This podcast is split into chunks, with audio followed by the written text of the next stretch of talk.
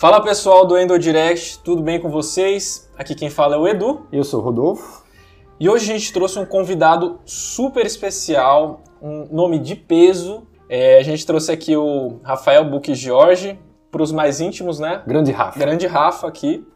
O Rafa aqui é médico e endocrinologista pela PUC de São Paulo.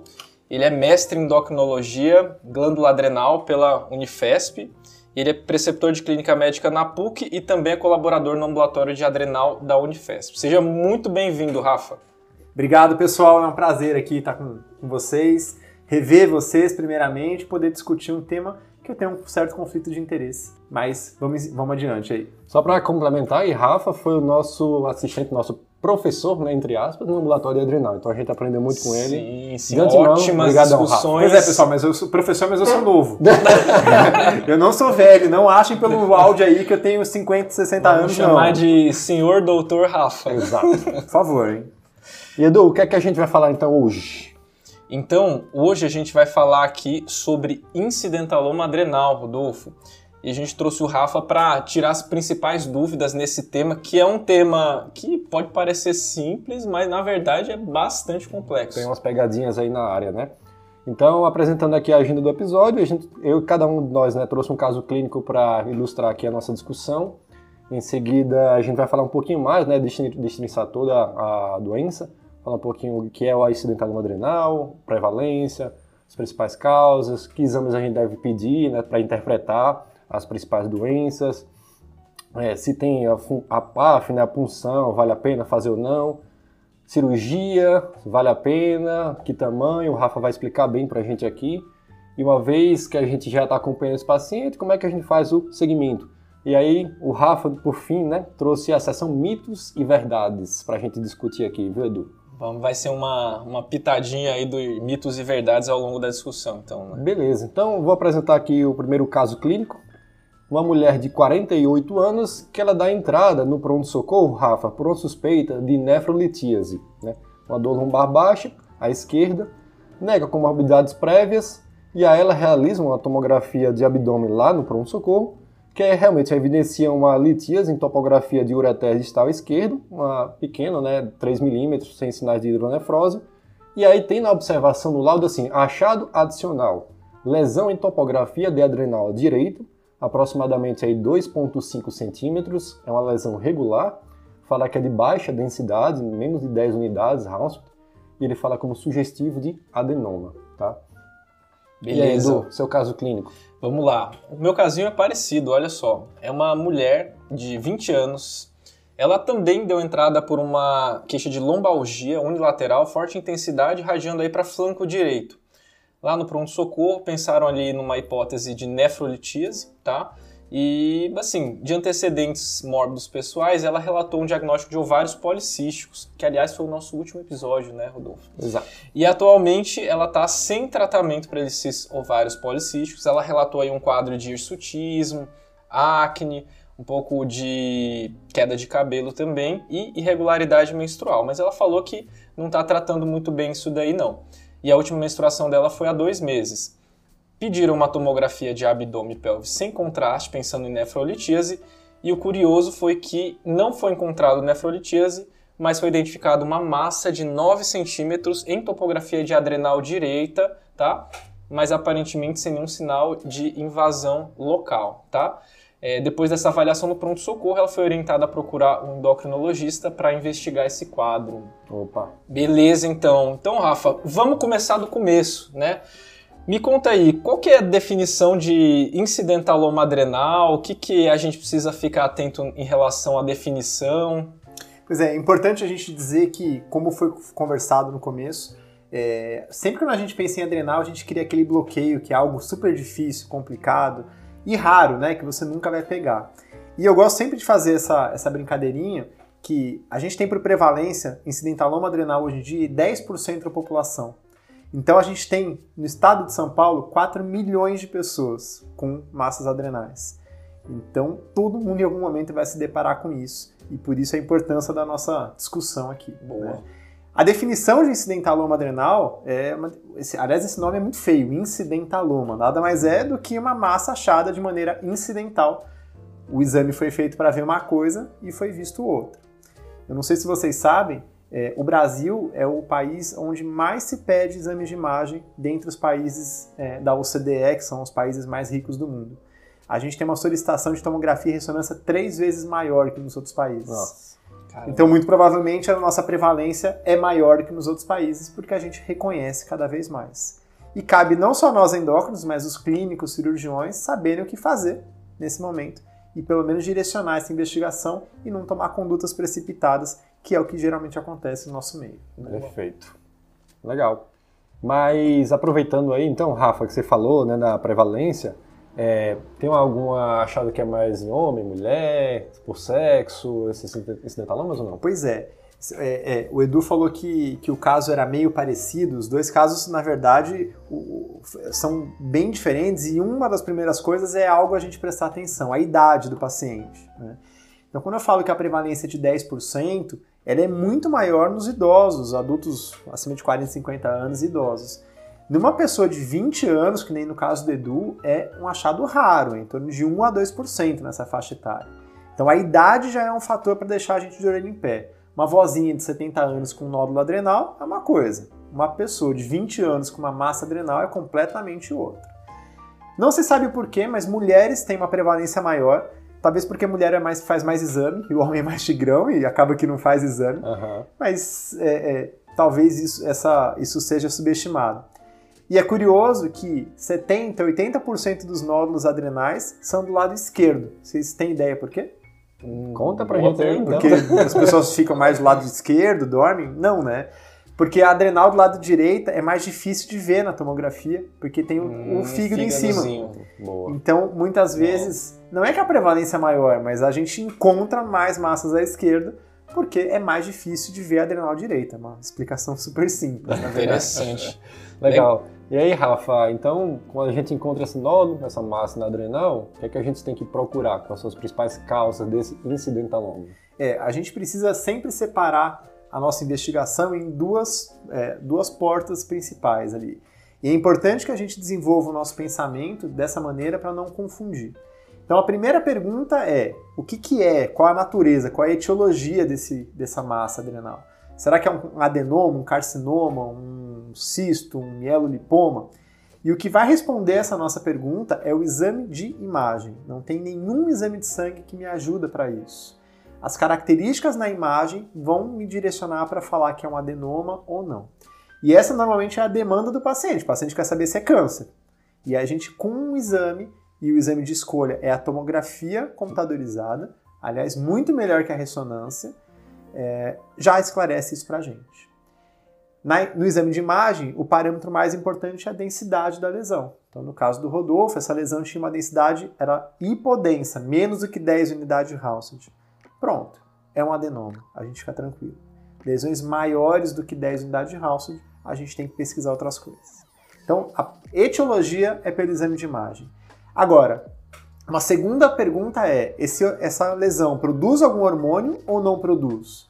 Ela produz cortisol, ela produz aldosterona, ela produz outras coisas? Aí a gente vai para avaliação hormonal, que a gente pode, vai discutir um pouquinho mais para frente. Mas é sempre importante dividir, dividir isso. Eu vou dar o diagnóstico etiológico pelo exame de imagem e eu vou dar o diagnóstico hormonal pelas dosagens hormonais. Boa.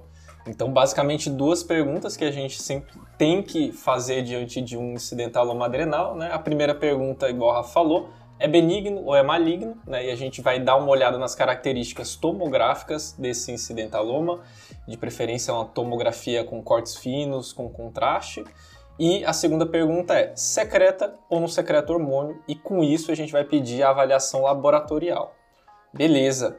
E aí, é, Rafa, pensando em, em, etiologias, né, igual você falou, na maioria das vezes, né, a gente vai estar tá diante de um adenoma, né, um adenoma de adrenal e frequentemente não funcionante, né, mas a gente precisa pensar também em algumas outras causas que são importantes também pelo potencial de morbimortalidade, né? Então, entre os diagnósticos vai estar presente aí o felcromocitoma, que é mais raro, o carcinoma de adrenal também, que é uma coisa mais rara, adenoma produtor de aldosterona também, e eventualmente causas que não vêm da adrenal, né? Por exemplo, metástase ou uma infecção que se instalou na adrenal, né, tuberculose, micoses sistêmicas costumam levar, né, a, podem levar a nódulos em adrenal. Então a gente tem todo um rol de é, causas potenciais aí de, de incidentaloma. É, você sabe, Edu, que eu tive um caso recente, e olha, olha como a coisa é, né? É, de, de um incidentaloma adrenal por gase. Caramba! gase. O paciente fez, teve um politrauma, um trauma abdominal há alguns anos, e fez uma esplenectomia, e aí foi encaminhado para o nosso ambulatório da endócrino como Nossa. um incidentaloma adrenal. E eu achei estranho, porque eu olhei e não parecia com nada que a gente está habituado àquilo. Uhum. Né? E a paciente tinha dor e febre. E aí era uma massa de 7 centímetros, mas completamente heterogênea esquisita. A gente mandou para cirurgia e achamos uma gase. removida cirurgicamente. É, pois sucesso. é, né? E a gente na reunião, não, porque isso acho que é tuberculose, é isso, é aquilo, porque tinha febre, né? Linfoma. Era gase. né? Então, o artefato de imagem é parte do diagnóstico diferencial Caraca. também dessas lesões aí, né? Legal. É legal. E aproveitando já, Rafa, que você falou dos exames que a gente tem que solicitar, quais são os principais, então, para pensar no hiperaldo, feocromo, carcinoma, é. enfim? Então, é, a gente só reiterar uma coisa que eu já falei que é muito importante, é um dos grandes erros o exame de escolha é tomografia. As pessoas têm a ideia que ressonância é um exame melhor, mais acurado. O paciente vai dar aquela pressionada, ô doutor, pede uma ressonância para ver aí. A tomografia é muito melhor para ver adrenal. Sem contraste, na maioria das vezes. A gente pede com contraste quando há alguma dúvida ali na sem contraste. Agora, indo para a avaliação hormonal, então, para todos os pacientes, sem nenhuma exceção, a gente tem que avaliar a produção de cortisol. Não só para aqueles que parecem ter Cushing, mas para todos. Isso porque a prevalência de uma secreção de cortisol subclínica, a gente chama de Cushing subclínico ou hipercortisolismo subclínico, ela não é desprezível. É, na minha tese aqui na escola, né, que a gente fez, a gente encontrou ali que 70% dos nódulos adrenal, em algum momento da vida deles, produzem cortisol. Seja, Nossa, de, maneira, coisa, né? seja é. de maneira cíclica ou, ou contínua, mas é muito. E pasmem vocês, né? Hoje a gente tem vários trabalhos mostrando que nódulos não produtores também têm repercussões clínicas, tem aumento de risco cardiovascular, o que mostra que massas adrenais, talvez a gente poderia dizer que é fator de risco cardiovascular ter uma massa adrenal, seja produtora ou não. Então, como é que a gente rastreia excesso de cortisol? Teste de supressão com dexametasona. O paciente vai tomar 1 miligrama de dexametasona às 11 horas da noite, no outro dia de manhã ele vai colher o cortisol e a gente espera que haja uma supressão menor que 1.8, é o valor de corte mundialmente aí é, reconhecido. Outras avaliações de cortisol, como cortisol salivar, cortisol urinário de 24 horas, para incidentaloma não vale, é ruim. O cortisol urinário é outra coisa que, a gente, que as pessoas carregam como se fosse um ótimo exame. Para Cushing é, mas para incidentaloma rastreio não ajuda a gente. Então, teste pressão com dexametasona. Para rastrear aldosterona, e lembrando, a gente vai rastrear apenas nos pacientes hipertensos, porque se a gente está pensando no hiperaldosteronismo, não faz sentido rastrear aldosterona em quem não tem hipertensão. Sim. A gente vai dosar aldosterona e atividade plasmática de renina. E aí a gente vai fazer uma relação aldosterona sobre atividade de renina. Acima de 30 é uma triagem positiva. E aí é algo controverso na nossa área. O rastreio para feocromocitoma, a gente aqui no nosso serviço só rastreia se a gente ficou na dúvida da imagem. Se a imagem deixou duvidosa, a gente vai atrás das metanefrinas. Se a imagem já foi inequívoca de adenoma, não faz sentido gastar dinheiro e tempo para pedir metanefrinas. Isso é controverso, algumas fontes ainda orientam a gente a rastrear para todos. Mas eu vou dar a dica para vocês, não façam isso. Até alguns trabalhos recentes, né, Rafa, tem reiterado isso aí que você falou, né, de se basear primeiro na imagem e aí sim depois pensar se vale a pena ou não prosseguir com a investigação de Pois é, eu tenho um caso familiar. Meu pai tem um nódulo adrenal e, e, e, e na época, né, quando eu descobri, eu nem estava ainda estudando muito adrenal e pedi os exames, pedi metanefrina e ele foi caminhar, ele correu duas horas no Parque de Ibirapuera de manhã e ele foi no Fleury colher o exame. Né? E aí, adrenalina, né? Metanefrina, Sim. tava lá em cima. Meu Deus, um felcromostoma. É, metanefrinas é um exame caro, vocês estão ouvindo aí, custa 400, 500 reais uma coleta. Nossa. Não é raro é, vir um pouquinho aumentado, e aí o médico fica na Menos, dúvida, ele né? repete o exame, repete o exame. Aí ele continua com medo, ele vai fazer um exame de medicina nuclear, um PET scan e tal, sendo que na verdade ele nem deveria ter colhido, porque a imagem já tinha dito que não era o felcromostoma. Aham. Então a gente tem que ter esse cuidado. Resumindo, então, respondendo a, a pergunta, para a gente rastrear é, adeno, incidentaloma adrenal, a gente precisa de apenas três exames: teste de pressão com dexametasona, aldosterona e atividade plasmática renina. As pessoas colhem aldoste- é, é, testosterona, DEA, S-DEA, blá, blá, blá, blá. não. São só esses três. Quanto menos exame pede, menos chance da gente fazer coisa errada. Para não dizer outra coisa. Ah, legal. É só voltando aqui num- numa coisa que o Rafa falou, ilustrando essa questão né, da, da tomografia e do corte na, na densidade para rastreio de, de felcromocitoma. É, tem um estudo no- publicado no JCM né, em 2019 que avaliou 376 felcromocitomas. E foi avaliado a densidade tomográfica desses 376 felcromocitomas confirmados. Tá? E o que foi encontrado nesse estudo? 100% dos felcromocitomas tinham densidade maior ou igual a 10 unidades Hounsfield. Ou seja, isso que a gente tem de rastrear é, é, pacientes com uma, um incidentaloma com densidade maior ou igual a 10, isso é baseado em evidências, evi- são evidências mais recentes que ainda não foram incorporadas nos guidelines. Mas eu acredito, né, Rafa, que a tendência para o futuro aí deve ser, ser incorporada Incorporar, essa, essa mudança aí. É, até porque cada vez mais a gente fala em, em conduta custo-efetiva, né? É, até que ponto vale a pena a gente sair pedindo um exame a torto direito com um custo enorme numa doença que é muito prevalente, como eu já falei. É, 10% da população, pessoal, é superior à prevalência de diabetes na população. Então vejam como é um problema relevante. Sim. né? Sim. E Rafa, aproveitando já falando sobre exames de imagem, quais são as principais características na tomografia, enfim, no principal exame de imagem, né, como você falou, para a gente pensar mais no adenoma ou, por exemplo, num carcinoma, uma lesão benigna ou uma maligna? É, que a gente sinais mais de atento? alarme, assim, né? Exato. Red flags. Tamanho, regularidade, enfim. É, então assim, o tamanho é super importante. Então a gente sabe que lesões, vou dar alguns números aqui importantes. Lesões maiores do que 6 centímetros, 25% das vezes é carcinoma ou metástase. Então mesmo as lesões muito grandes, 3 quartos não são nada clinicamente tão relevante. Mas, por essa prevalência, a gente fica é, tentado a sempre tirar acima de 6 centímetros. Entre 4 e 6 centímetros, a prevalência de carcinoma é em 6% só. Então pensem que aquela indicação prévia, que todo mundo lembra de indicar cirurgia para toda a massa adrenal acima de 4 centímetros, você vai encaminhar 100 cirurgias e 94 são desnecessárias. Menor do que 4 centímetros, menos que 1% é um carcinoma ou uma metástase. Então o tamanho é importante. O outro dado, e que esse é o mais importante, é a densidade da lesão. A gente tem que ter na cabeça que os adenomas, que são lesões benignas, eles são ricos em gordura. E a gordura puxa a densidade para baixo, faz ficar mais cinza. Nos 50 tons de cinza da tomografia, é, a gordura fica um cinza mais escuro. E aí uma dica prática legal para todo mundo. Se você não tiver o laudo da tomografia ou tiver e o laudo não constar a densidade, vamos pensar que o fígado e o baço têm mais ou menos 10 unidades de Hounsfield. Então a gente pode no olhômetro olhar para a lesão da adrenal. Se ela for um cinza mais escuro do que o fígado e o baço, ela deve ter menos do que 10 unidades de Hounsfield. Mesmo sem o laudo, eu já bato o martelo ali, que é um adenoma.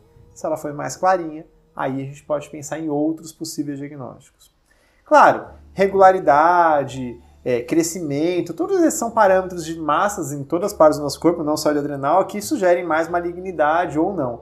Mas se a gente focar no tamanho e na densidade da lesão, a gente vai resolver a enorme maioria dos casos de adrenal. Beleza. E, e Rafa, em, em relação ao washout, como que a gente geralmente usa de parâmetro? Qual que é a ideia do washout na avaliação da, do risco do nódulo, do, do incidentaloma? Na verdade, o que é a shout?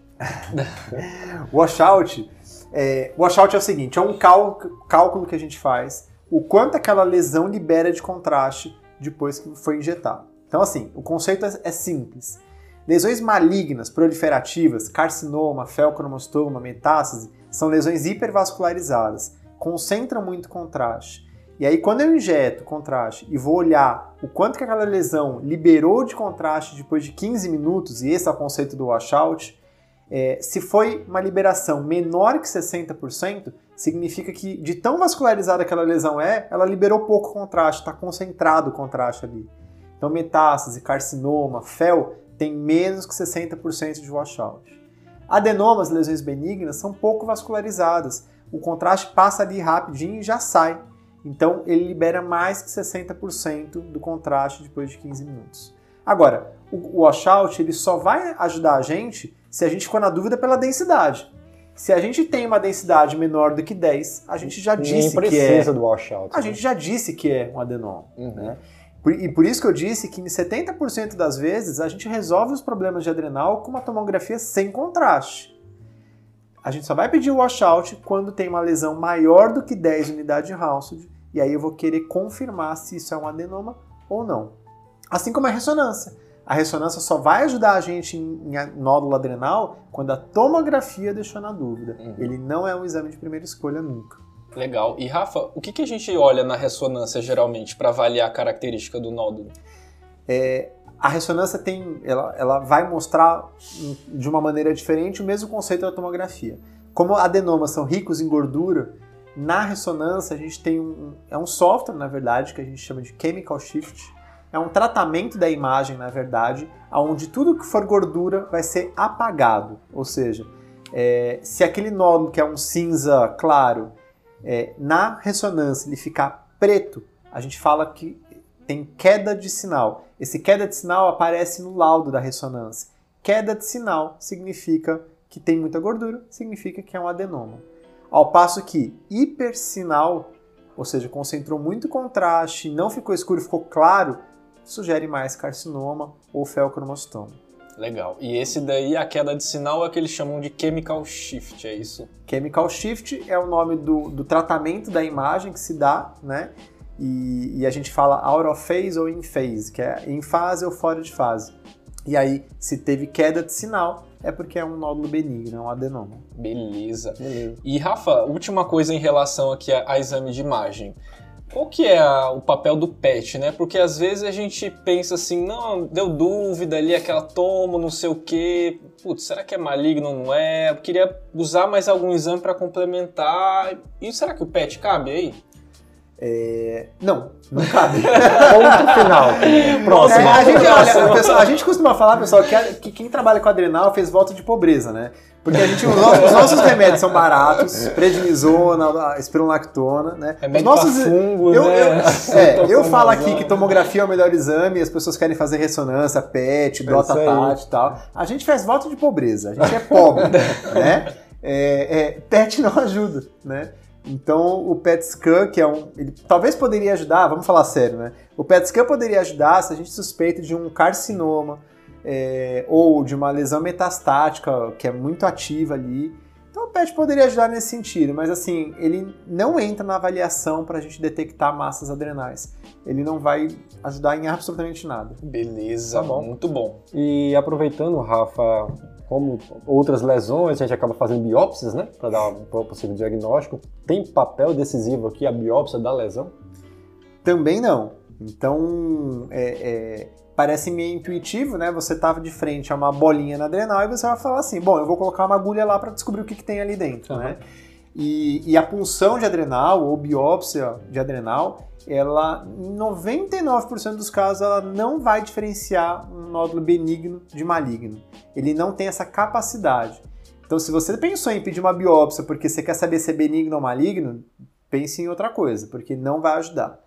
As duas únicas indicações de biópsia de adrenal é para massas muito heterogêneas, aonde a gente suspeita que possa ser um granuloma, por exemplo, de tuberculose e tal, poderia fazer essa biópsia. Aham. E em massas bilaterais, que a gente pensa e já, já disse pela imagem que deve ser uma metástase, porque tem características malignas, a gente pode biopsiar essa, essa lesão e para tentar descobrir o tumor primário. Sim. E aí não é para ver se é benigno ou maligno, mas eu te, vou tirar um pedacinho daquela, daquela, daquela lesão para levar para a imunistoquímica né? para ver se veio do pulmão, para ver se veio do intestino.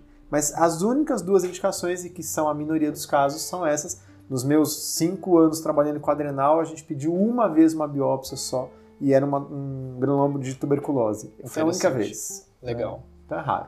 Beleza. Então, agora falando é, um pouquinho mais específico, né, alguns pontos específicos em relação à avaliação hormonal do incidentaloma, Rafa. Você já falou aí da, da questão da avaliação do hiperaldo, né, que a gente pensa em pedir uma investigação para hiperaldosteronismo para pacientes com antecedente de hipertensão, a gente vai pedir aldosterona e atividade plasmática de renina. Mas me diga uma coisa, aí para os pacientes que não têm hipertensão, existe um, a mesma ideia do hipercortisolismo subclínico, hiperaldosteronismo subclínico? Pois é, né? Deveria, existe, né? E deveria existir, a gente deveria falar mais. A gente fala de hipotireoidismo subclínico, a gente fala de hipopara subclínico, hiperpara subclínico e a gente não fala de doenças adrenais subclínicas tanto. O hipercortisolismo vem ganhando um pouco de espaço, esse a gente sabe, a gente rastreia, e o hiperaldo, uma série de trabalhos mostram que sim, a gente existe um espectro da doença aonde talvez a gente começar a dosar renina e aldosterona nesses pacientes que ainda não são hipertensos, a gente já vai ver algum tipo de alteração. A questão é que é, ati dosar atividade plasmática renina e aldosterona é um exame é, tecnicamente difícil. Não sei se vocês sabem, quando a gente dosa atividade plasmática renina, a gente tem que congelar aquele sangue a menos 40 graus. Tecnicamente é difícil. Então, como dá margem a muito erro, é, é, e mesmo que eu encontre uma alteração de aldo e renina nesse paciente subclínico, eu vou fazer alguma coisa? Vai uhum. mudar a minha conduta? Não vai mudar. Então hoje a gente desencoraja as pessoas a saírem do aldo e renina nesse, nessa circunstância, porque senão vai embananar e vai deixar mais maluco ainda nessa investigação. Mas a título de pesquisa e prognóstico para frente, aparentemente a gente vai começar a ouvir falar de hiperaldo subclínico, mas isso ainda é uma coisa para frente. Não, não, menos exame é melhor. menos, menos é mais. É o famoso menos é mais aqui. Exato. Boa. E Rafa. Mais uma é... vez eu volto de pobreza, não. o pessoal do laboratório fica bravo com a gente. Né? Eles não ganham dinheiro com a gente. Eu não peço PET, eu não peço metanefrina. É endócrino raiz. É. é. Pois é. E, e Rafa, é, a gente falou aqui de três avaliações hormonais, então, né? A gente falou de aldosterona, né, hiperaldosteronismo, a gente falou de metanefrinas para avaliar um felcromocitoma, a gente falou de avaliação de hipercortisolismo com teste de supressão com DEXA para avaliação de um CUSH subclínico, mas a gente sabe que a adrenal produz outras coisas ali, né? Existe uma produção de testosterona, androstenediona, sulfato de ideia, e a gente também costuma pedir isso para avaliar um incidentaloma, como, como que geralmente é, é feito essa avaliação e existe alguma situação que valeria a pena a gente pedir andrógenos, pedir estradiol, por exemplo? É, a gente a gente tá careca de ver aquela solicitação de exames interminável e, e, e, adrenal, muitas vezes por falta de conhecimento, a pessoa vai lá e dosa tudo que, que ela conhece, que ela já ouviu falar de hormônio da adrenal, né? É, eu entendo o entusiasmo, a adrenal é a glândula mais bonita e importante do nosso organismo, produz mais de 60 hormônios importantes para o nosso corpo, mas quando a gente vai investigar um adenoma, uma lesão ali benigna, que, e por isso que eu falei da importância de esquematizar na cabeça. Primeira imagem, eu falei que é um adenoma, vamos rastrear é, hormônios de adenoma, aldo é, e cortisol apenas. Para não falar que não existe, é, menos que 1% dos adenomas podem secretar andrógeno. Então não faz sentido dosar DEA, S-DEA, testosterona, androstenediona num paciente em investigação para adenoma adrenal. Não faz sentido nenhum. Agora, se lá na imagem a gente suspeitou de um carcinoma, de repente, os carcinomas adrenais secretam andrógeno, é característico deles. E aí o grande marcador para isso é o SDEA sulfato de dehidroepiandrosterona. É, é, é, desafio quem está ouvindo a gente a falar esse nome rápido três vezes seguidas. Sulfato de dehidroepiandrosterona. Sulfato de dehidroepiandrosterona. É, é, só nesses casos, onde a gente suspeita de carcinoma. Né? Na infinita maioria dos casos, não faz sentido nenhum a gente dosar esse hormônio. É engraçado na adrenal especificamente que a gente faz o inverso, né? Primeiro você vai para o exame laboratorial para depois partir para o exame de imagem, né? E aqui na adrenal é o inverso. Primeiro a gente interpreta o exame de imagem é. para saber se você vai investigar alguma patologia que que específica aqui, né? É, somos estranhos. Somos estranhos, é verdade, Rafa. E aproveitando já partindo do diagnóstico, agora para o tratamento, já falou um pouco, pincelou um pouco sobre a cirurgia aí. quando indicar, a partir mais ou menos de 6 centímetros, né, Rafa? Então, se eu não indiquei a cirurgia, ou seja, fez a conduta expectante, como é que eu vou fazer o segmento dessas lesões? Então vamos, vamos simplificar a recomendação aí. A gente vai indicar a cirurgia em duas circunstâncias. Lesões que são grandes, então acima de 6 centímetros, em três, na verdade. Lesões acima de 6 centímetros, lesões que têm características suspeitas na tomografia ou na ressonância e lesões hiperprodutoras. Então são essas três indicações. Ah, tem 4 centímetros e meio, mas está estável, a lesão é bonitinha e não produz nenhum hormônio. Deixa lá, não vai indicar cirurgia nisso. Né? Então são essas três indicações. Agora, não fez a cirurgia, como é que a gente acompanha? Existe uma ansiedade dos médicos e da própria pessoa a querer fazer a tomografia toda hora, para saber se aquela bolinha está ali ainda, se sumiu, se cresceu, se teve algum problema.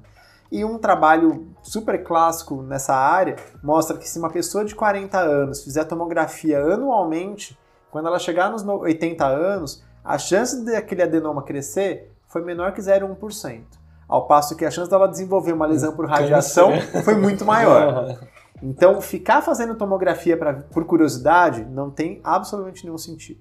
Hoje a recomendação, e a recomendação tem até orgulho de falar, é nossa, a gente recentemente escreveu um livro para bem e a recomendação veio do nosso serviço aqui, foi a gente repete uma tomografia depois de seis meses a um ano do diagnóstico inicial, só para a gente não comer nenhuma bola, ter certeza que está estável, que não tem nada, e não teve nenhuma mudança, a recomendação é não fazer exame de imagem.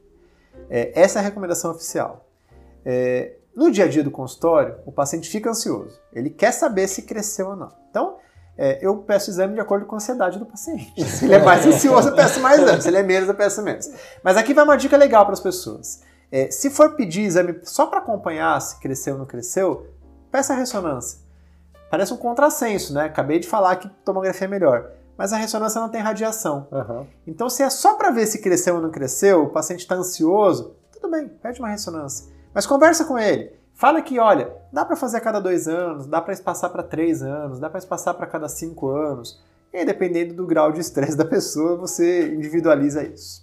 Então, a imagem não ficamos repetindo. A parte laboratorial, se veio tudo negativo, tudo normal, a gente recomenda que uma vez por ano a gente faça o teste de expressão com dexametasona. Tanto para ver se ele se tornou funcionante, quanto para eventualmente ver se existe algum tipo de ciclicidade nessa uhum. secreção. E também, por recomendação, por três medidas seguidas, por três anos pelo menos a gente fala isso. Veio tudo normal? A recomendação diria que a gente poderia considerar a alta do paciente. Nós endocrinologistas não damos alta. Por quê? Por medo.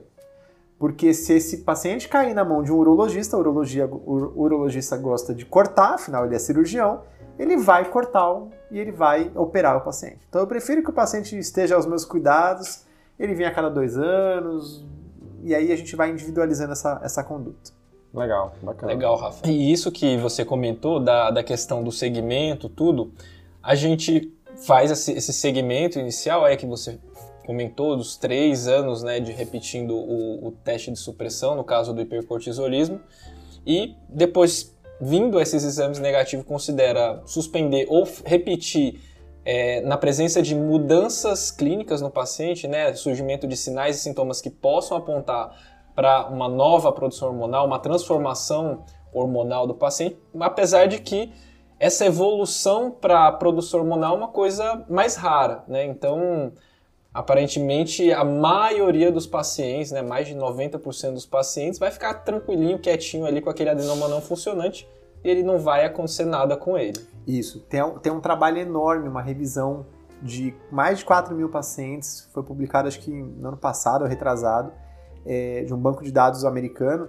Ele mostra que a média de crescimento no follow-up de 10 anos né, desses, desses nódulos foi de 2 milímetros. A média de, de 10 anos. 10 anos. Caraca. E 4% se tornaram funcionantes. Uhum. Então, assim, é, é pouco mesmo, né? E Nesse trabalho aí de follow-up de 10 anos, mostrou que nenhum dos 4 mil pacientes que foi decidido não operar teve uma indicação cirúrgica posterior. Uhum. Então, assim, isso é muito bom para a gente deixar os outros colegas tranquilos e os pacientes tranquilos para falar que, olha, é, vamos acompanhar, vamos ver, é interessante e tal, mas a chance de você ter que um dia operar essa, esse, esse nódulo que eu tô te dizendo que é um nódulo benigno, não tem nenhum problema aqui, é pífia, é muito pequena. Mas vou defender o lado da adrenal. A gente acompanha hipotireoidite subclínica, a gente acompanha todas as doenças subclínicas. Por que não acompanhar a doença adrenal? Uhum, boa. Mas com tranquilidade, sem estresse. Até porque estresse aumenta cortisol e cortisol faz mal. é, fadiga adrenal. Exatamente. Não vamos entrar nessa. Se falar de fadiga adrenal, eu acabo o podcast por aqui. Não, não, não, não, porque temos mais uma última pergunta da sessão mitos Pessoal, de deixa eu aproveitar, a fadiga adrenal não existe, pelo amor de Deus. Pronto. Disclaimer. E aí, na sessão mitos e verdades, a gente já foi esclarecendo aí ao longo do nosso podcast, só que sobrou só uma pergunta aqui, Rafa. É, nódulos bilaterais são mais perigosos ou não? São.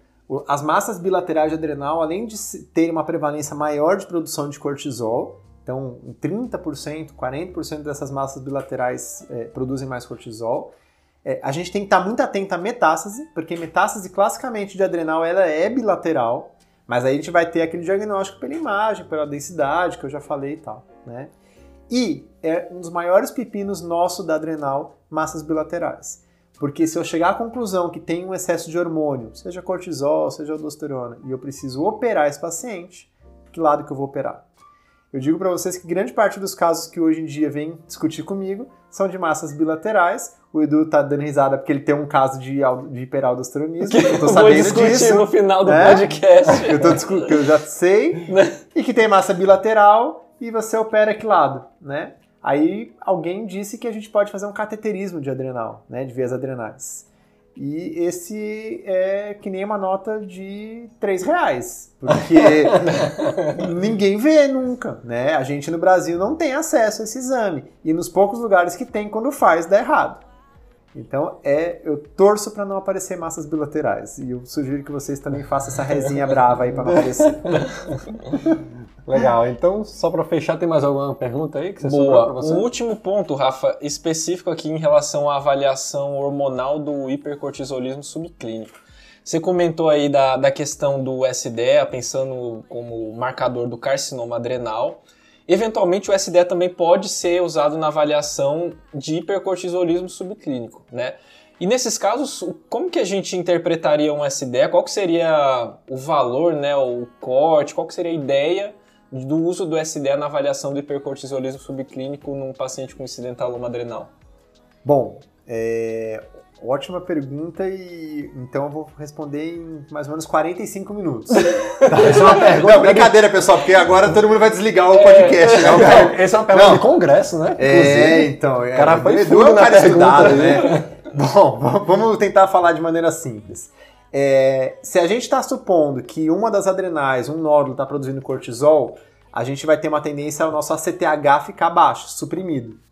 E esse ACTH suprimido, ele vai trazer algumas outras alterações que a gente pode ajudar nesse raciocínio diagnóstico. Por exemplo, a adrenal contralateral vai estar atrofiada. Então esse é um, uma- um- dado legal da gente procurar na imagem de adrenal. Se você está olhando para aquele nódulo e você acha que ele está produzindo cortisol, olhe para a adrenal que não tem o nódulo. Se ela estiver atrofiada, opa, aumenta a chance de ter um hipercortisolismo ali por aquele nódulo. Se o ACTH está baixo, uma outra função da ACTH na nossa adrenal é estimular a camada reticulada que produz os andrógenos, inclusive o SDEA.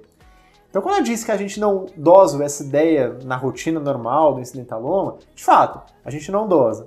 Mas algumas pesquisas vêm mostrando que se eu dosar o SDEA no contexto de uma investigação de, um nódulo adrenal e ele vier baixo, isso é sinal de que o ACTH deve estar baixo e isso leva a gente a pensar que há um hipercortisolismo.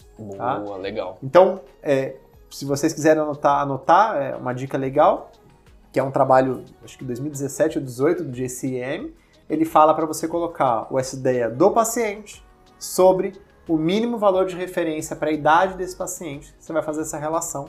E se essa, se essa relação for baixa, ou seja, o SDEA do paciente ela, ela, ele está baixo, né? o numerador vai estar mais baixo do que o denominador, isso é sugestivo de ser um hipercortisolismo subclínico. Seria um marcador, um outro marcador que não testa expressão para hipercortisolismo Adicional subclínico. aí para complementar. Exato. Pô, muito legal, Rafa. Acho que é isso, então, né? Vamos para as discussões dos Discutir casos. os casinhos. Então, beleza. Começar Vamos pelo começar seu. o- pelo meu, né? Que eu fui um cara legal aqui, trouxe um caso mais simples. Né? Então, só para recapitular. o, o malvadeza. É, aí. você foi um malvadão aqui do podcast. então, só para recapitular, a pessoa era uma mulher de 48 anos que entrou por uma dor abdominal, por uma suspeita de nefrolitíase, e aí viu que uma achada adicional era uma lesão em topografia da adrenal direita, 2,5 centímetros, regular, de baixa densidade, sugestivo de adenoma. Como a gente já discutiu aqui, é, pela densidade, né, não, foi por- não se prosseguiu para outras é, patologias, foi a cromocitoma a que já descartou aqui, a paciente não tinha nenhuma patologia, não tinha hipertensão, então não foi investigado aqui hiperaldo nela, ficamos basicamente na investigação do hipercortisolismo. E aí Rafa fez um teste de supressão que veio normal, aqui, suprimiu bonitinho, né, então realmente a gente confirmou um adenoma aqui não produtor, era uma lesão pequena, a gente explicou para a paciente né, a benignidade do caso e acompanhamos ela né, periodicamente com exames de imagem e um teste de supressão anual. Ótimo. É Esse é, o isso. caso mais comum, é a maioria dos casos, e é o caso que a gente reza para aparecer no consultório. Perfeito. Caso Já um, o caso do Edu, Já né? vamos, vamos pro caso 2 agora. A gente reza para não aparecer. Ó, então a gente viu aquela paciente do sexo feminino de 20 anos que também chegou por uma suspeita de nefrolitíase, fez a toma e encontrou uma massa de 9 centímetros na topografia da adrenal direita. E essa paciente foi encaminhada para o endocrinologista, né? O endocrinologista tinha ouvido o podcast de incidentaloma adrenal Olha aqui só, do Indo Esse cara é Direct. esperto, hein? Esse cara é bom, viu? E aí ele pediu uma tomografia protocolo adrenal, né, cortes finos, e aí foi identificado que realmente era uma massa de 9 centímetros, heterogênea, com áreas de necrose, com uma densidade de 30 unidades Hounsfield. Foi realizado o washout na avaliação, foi visto um washout de 35%, tá? E essa era uma lesão que também comprimia e deslocava o rim e alguns vasos renais, tá? E aí, Rodolfo, o que, que você acha que esse endocrinologista pediu de exames de, de sangue, de parte hormonal? Ah, deve ter pedido S-ideia, androdestiniona, tudo no mundo aí. Selênio, magnésio, molibdênio. é, é, alumínio, né? Na saliva. Não, não, mas ele deve ter pedido aí um teste de supressão, né, com dexametasona, Boa, você quer saber o resultado? por favor. 5.5 Ih. cortisol pós-supressão. Eita, Mau sinal, hein? Mau sinal. Quer, quer mais algum? Tá, e metanefrinas temos? Metanefrinas negativas, inferior Ok. ao limite de referência. E aí fizeram também uma relação em aldo-renina para ele? Não. Veio uma aldo de 8 nanogramas por decilitro e uma atividade plasmática de renina de 0,5. Ah, ok, né? Então ficamos aí com o teste Eu queria saber o. SDE desse paciente. Olha só. Olha só, vamos lá, ela tinha Não uma foi combinado, hein, pessoal? É, nada combinado aqui. ela tinha um SDE de 700 microgramas por decilitro. A referência para a idade dela era de 160 a 500. Pois é, quem ouviu o nosso podcast já sabe a resposta, né? Deu ruim, né? Famoso deu ruim. ruim. Pois é, então a moral da história desse caso aí é que lembra do, da- do que eu falei, né? Dividir primeira imagem. A imagem já era uma imagem já feia. A gente já, já sabia muito provavelmente desse diagnóstico só pela imagem. Imagem grande, com densidade baixa, com, washout- com densidade alta, com, com washout baixo. O SDEA alto mostra que esse, essa massa produz andrógeno, produz cortisol, uma paciente jovem, então ela provavelmente tem um carcinoma adrenal. Coitadinha dela. Pois é, exatamente. No fim das contas, ela foi para cirurgia, tá? Fez uma adrenalectomia aberta aí do lado direito, tá? E no anatomopatológico, ela preencheu 4 de 9 critérios de VAIS, tá? Então, não é o foco do, do episódio discutir critérios e discutir carcinoma adrenal, mas a partir de três critérios você já considera que é uma neoplasia maligna da adrenal. Então aqui confirmou o diagnóstico de carcinoma adrenocortical. Então uma paciente com um tumor grande, né, igual o Rafa falou, apesar de que a maioria né, a gente não espera que seja, né, 25% acima de 6 centímetros que a gente pensa em ser neoplasia maligna, mas eventualmente aparece, né? Então é uma paciente jovem, uma paciente com co-secreção de hormônios, né? É isso que eu ia falar. A gente tem que não só levar em consideração o tamanho, é a- a- o conjunto das informações. É o tamanho, é a idade. Os, os dois casos são muito diferentes. Um caso tinha 20 anos, outro tinha 48. É, a imagem era de 9 centímetros, o outro era imagem pequena. Um produzia cortisol e andrógeno, o outro não produzia. São casos completamente diferentes. Então não é só interpretar a idade, só a lesão, só o exame. É um conjunto de informações. Boa, excelente. Fechamos então, né? Então foi isso. Então a gente comentou várias coisas ao longo do episódio. A gente falou aí definição, prevalência, ilustramos algumas causas de incidentaloma adrenal, o que, que a gente precisa pedir, qual é o exame de imagem de escolha, exames hormonais que a gente precisa pedir para avaliar, quando pedir, como interpretar, quando que a gente vai indicar esse paciente para uma cirurgia, como fazer o segmento, né, e por quanto tempo fazer segmento. E a gente ilustrou aí com dois casinhos muito ricos, muito distintos Opa. também. E é só agradecer aqui a presença do Rafa É por essa discussão Rafa, brilhante. Ter participado do congresso de adrenal aqui. Eu que agradeço, agradeço. Inclusive, vocês não estão vendo aqui, tem um pão de queijo bem bom aqui. É, e bebidas apenas água. Exatamente. Água e chá. Água e chá. Muito bom. Rafa, brigadão Ainda bem que inventaram câmera ainda no podcast. Olha só, é só som. Obrigadão aí pela participação, foi muito bom, acho que esclareceu vários pontos, não só pra gente, né, para os residência clínica, residência endócrina, endócrinos que queiram se atualizar também, mini congresso aqui de adrenal, como a gente brincou, então a gente espera que possa contar aí com mais participações suas no nosso podcast. Com certeza, é um prazer. E principalmente se vocês me chamarem pós-vitória do Corinthians. É, Eu, eu- eu participo de maneira até mais empolgada. É, pessoal, ele ficou bem feliz aqui, ele falou até que não ia, não ia vir se o Corinthians não ganhasse. Exato, a condição é essa. Beleza, pessoal? Obrigado por, por ouvir e até a próxima. Valeu, pessoal, abraços! Tchau, tchau.